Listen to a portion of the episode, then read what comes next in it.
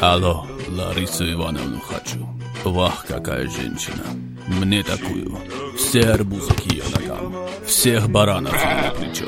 Хочу слушать ее на радио за гранью.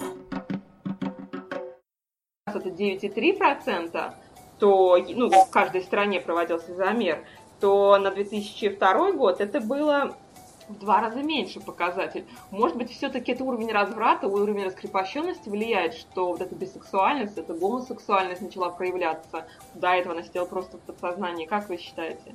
А, на самом деле... Э... Клиентов-пациентов. Вы, как врач-сексолог, наверняка с ними разбираете такие вот э, каверзные, скажем так, ситуации, когда жил мужчина с женой там лет 20, а потом раз и потянул на мальчиков, или когда в жизни и на протяжении там лет 15-20 человек был гетеросексуален, а потом вдруг это проявилось. Всем было замечательно. Опять же, нужно определиться с понятием, что такое бисексуальность. Бисексуальность... Давайте определимся, да, что да. это в современном понимании.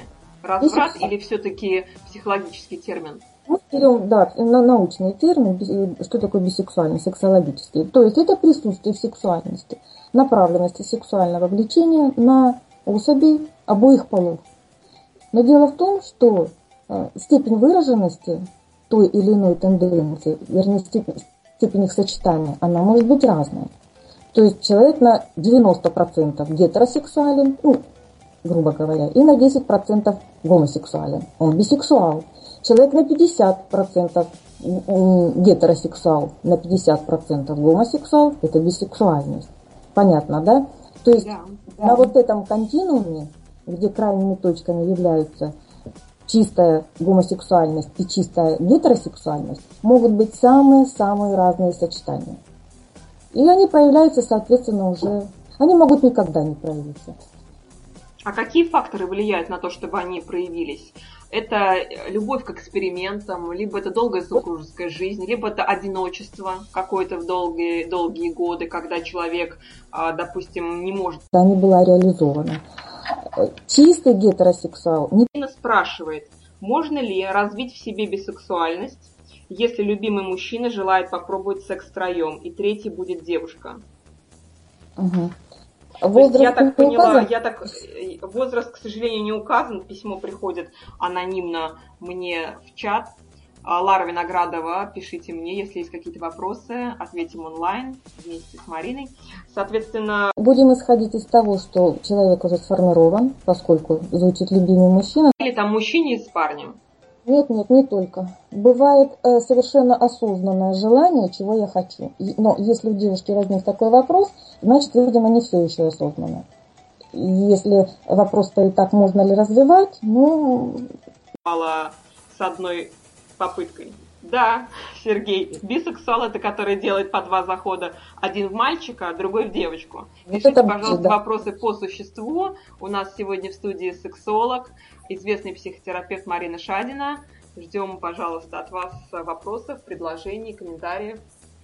Марина, а как бы вернемся к нашей теме бисексуальности. То есть вы считаете, что нет, в принципе, ничего страшного что в современной России это развивается. Ведь раньше, если вспомнить времена столетней давности, либо, не дай бог, времена средневековья, за это могли сжечь на костре, как говорится, за бисексуальность.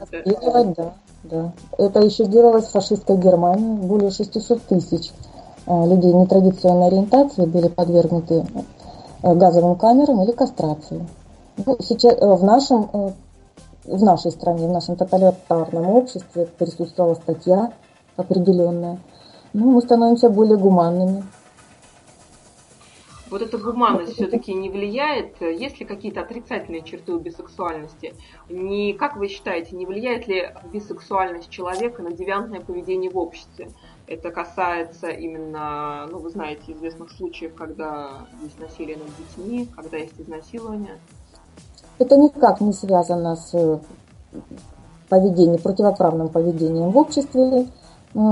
Бисексуалы а, абсолютно нормальные люди, обычные, у них бывают такие же неврозы, такие же депрессии, такие же э, болезни, как у обычных людей традиционной ориентации.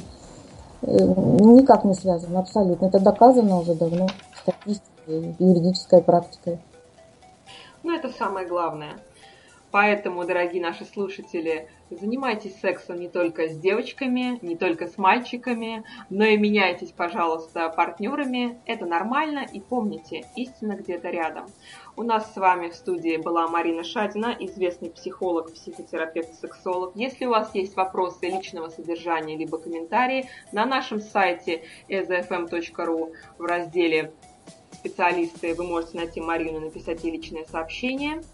Ну а мы с вами переходим э, к следующей программе. Следующая программа будет 28 октября. Тема будет «Бесспорно порно». Это откровенные фото в соцсетях, новая мода или разврат среди нас. Поговорим об этом.